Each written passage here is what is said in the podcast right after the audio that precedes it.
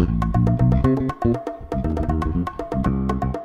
Feliz ano novo astrológico! Sabe o que, que aconteceu? Acabou de acontecer no dia 21 de março? Sol entrou em Áries. E o que, que isso significa? Significa que começamos um ano novo astrológico. Do ponto de vista zodiacal, do ponto de vista da astrologia, 2021 acabou agora, na última semana. A gente começou 2022 agora, quando o Sol entra em Áries. E o que, que é Áries? Áries é o primeiro signo da roda zodiacal. É o número um, é o começo de tudo. É um signo cardinal, porque ele indica início, ele indica começo. É um signo cujo elemento é o fogo, cujo símbolo é um carneiro, a cabeça de um carneiro, com aqueles chifres, aquele aspecto zangado. É um signo de polaridade masculina, negativa, ele é Ian. O que, que isso significa, gente? Isso significa uma série de coisas, mas isso significa que dentro de um imaginário pautado por uma por um estudo, por uma busca, uma recorrência à mitologia, pessoas que nascem sob a influência do signo de Áries, elas correspondem a um certo padrão arquetípico. Elas apresentam características que são típicas do signo de Ares, porque ele representa uma força arquetípica que atua na psique, na personalidade, na caracterização das pessoas que nascem nesse período. Que período é esse? Entre o dia 21 de março e o dia 20 de abril. E o que é Ares? O que, que Ares faz? Quais são as características mais notáveis de Ares? Olha, eu posso citar várias, porque eu convivo assim com uma, uma série, uma pá de gente que tem o um signo de Ares. Meus irmãos são tudo de Ares, minha melhor amiga é de Ares outras melhores amigas de áreas, grandes amigos de áreas, cunhado de áreas, sogro de áreas, é um monte de gente de áreas que eu tenho na minha vida. Então, assim, eu já tenho experiência e conhecimento de causa para lidar com essa gente. É uma gente que tem muita iniciativa, tem muita coragem, muita força de vontade, tem que fazer o um negócio, vai lá e faz prefere o feito,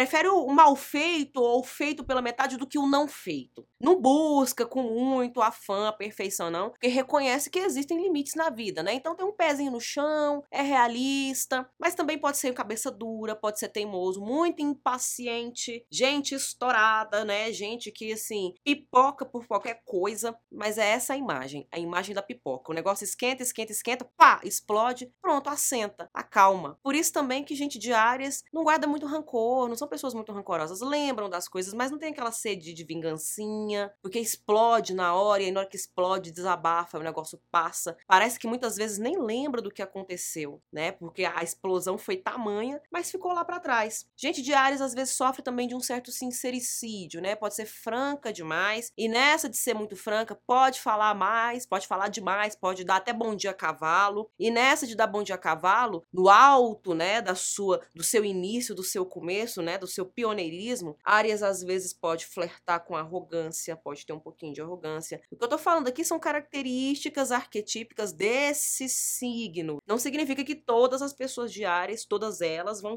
vão ter essa característica, vão ser assim. Mas se você tá aí se incomodando, né, tá fazendo caras e bocas, tá se retorcendo aí na sua cadeira, é porque você está se reconhecendo nessas características que eu tô falando. Porque afinal de contas, esses arquétipos, né, os signos, eles são feitos de luz e sombra. Existem os aspectos luminosos, lindos, belíssimos, como o que eu acabei de afirmar. Gente de Ares tem muita boa vontade, tem muita coragem, é muito forte. inclusive, por serem, serem muito explosivos, eles não são muito dados a maldades. Pelo menos os arianos que eu conheço são todas pessoas muito boas, pessoas muito leais, pessoas muito confiáveis, pessoas parceiras que estão com a gente nos momentos ruins e nos momentos bons. Mas às vezes são um pouquinho caga-regra, paga sapo, fala coisa que a gente não pergunta, né? Fala demais, como eu disse para vocês sofre de sincericídio, mas costumam ser pessoas ótimas. O signo de Áries é regido pelo planeta Marte. Marte, na mitologia romana, corresponde a Ares na mitologia grega. Então não é à toa que o nome tem a mesma sonoridade, que é o deus da guerra. E não é por acaso que gente de Áries é belicosa, é briguenta, é encrenqueira, eu costumo dizer que gente de Ares é imã de confusão. Se você vai num restaurante onde tudo funciona às mil maravilhas, tudo perfeito, no dia que você carrega alguém de Ares, vai dar treta com o pedido, com o prato e com o fechamento da conta da pessoa de Ares. Porque gente de Ares é imã de confusão. Além de tudo isso, existem outras características em áreas que eu acho bastante intrigantes, que eu fico observando nas pessoas de áreas que me cercam. São muito ágeis, são ousadas, são extrovertidas, né? Às vezes até espalhafotosas, chegam e chegam mesmo, chegam chegando. É impossível uma pessoa de Ares passar despercebida. Toda pessoa de Ares que chega, chega e é vista. Que é energia pura, é gente astral. Até quando tá na bad, eles conseguem ser engraçados, até mal-humorados. Mas por outro lado, também são muito competitivos e individualistas. Tem uma maniazinha às vezes de se priorizar em relação aos outros, quer cuidar das próprias demandas, mesmo que as próprias demandas sejam inferiores do que as demandas alheias, mas prioriza a própria demanda, né? Coloca ela em primeiro lugar. Então, se você nasceu entre o dia 21 de março e o dia 20 de abril, você tem o Sol em Ares, você é de Ares e muito provavelmente você tem pelo menos uma, duas ou três características dessas aqui que eu citei. Mas como eu também sou uma estudiosa da literatura, sou apaixonada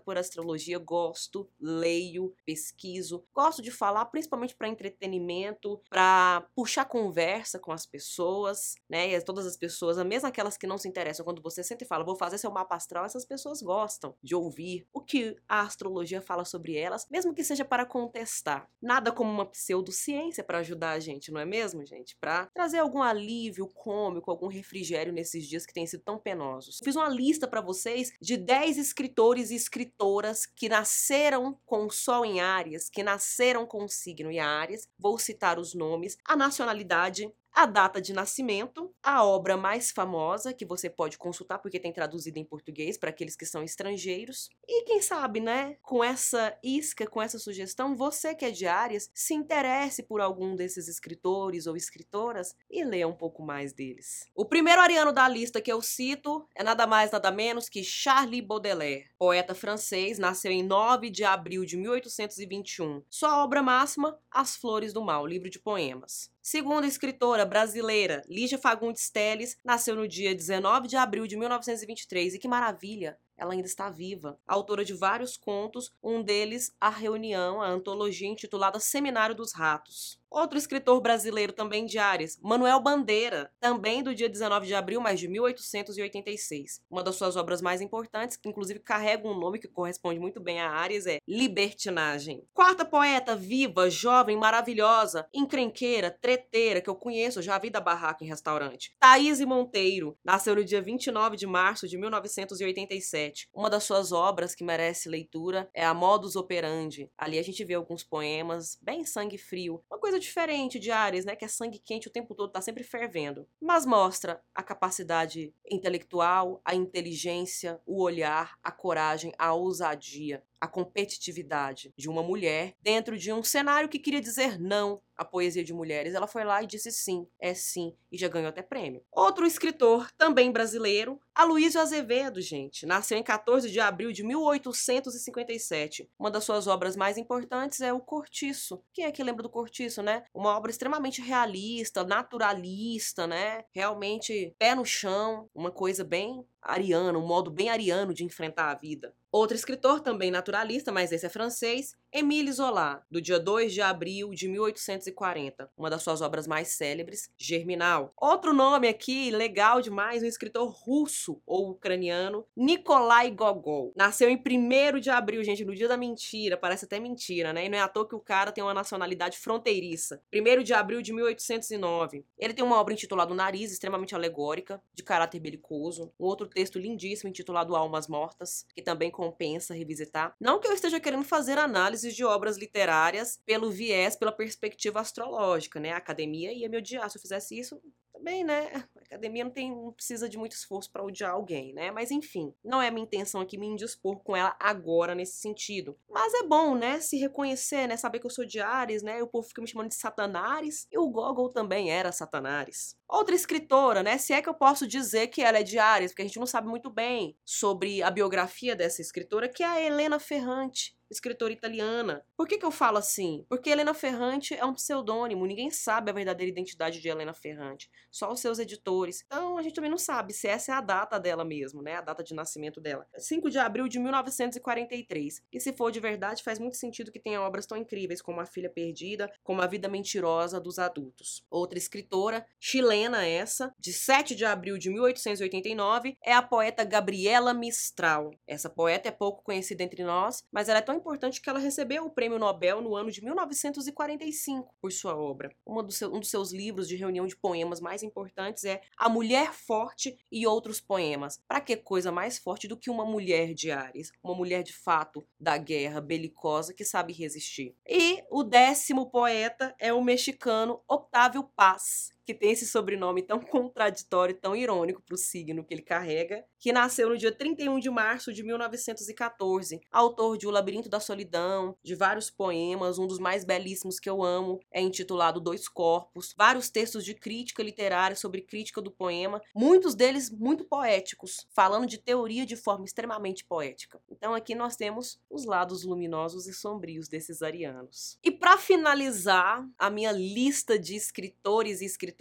diárias, eu vou ler um poema, O Mal Vidraceiro. Há certas naturezas puramente contemplativas e de todo impróprias à ação, que, entretanto, sob um impulso misterioso e desconhecido, agem às vezes com uma rapidez da qual não acreditavam que fossem capazes. Tal como alguém que, temendo encontrar com seu porteiro uma novidade triste, perambula covardemente diante da porta sem ousar entrar, ou então que conserva por 15 dias uma carta sem abrir, ou que só se resigna após seis meses a tomar uma decisão que já era necessária há um ano, se sente bruscamente precipitado a agir por uma força irresistível, como a flecha em um arco distendido. O moralista e o médico, que pretendem saber tudo, não podem explicar de onde vem tão subitamente uma tão louca energia a essas almas preguiçosas e voluptuosas, e como incapazes de realizar as coisas mais simples e as mais necessárias, acham em certo minuto uma luxuosa coragem para executar os atos mais absurdos e frequentemente os mais perigosos. Um de meus amigos, o mais impulsivo sonhador que já existiu, pôs uma vez fogo em uma floresta para ver, dizia ele, se o fogo alastrava-se tão facilmente como se afirma geralmente. Dez vezes seguidas a experiência falhou, mas na décima primeira resultou em sucesso. Um outro acendeu um charuto ao lado de um barril de pólvora para ver, para saber, para tentar o destino, para bancar o jogador, para conhecer os prazeres da ansiedade por nada, por capricho, por ociosidade. É uma espécie de energia que salta do tédio e do devaneio, e aqueles que têm tais manifestações são, em geral, como eu disse,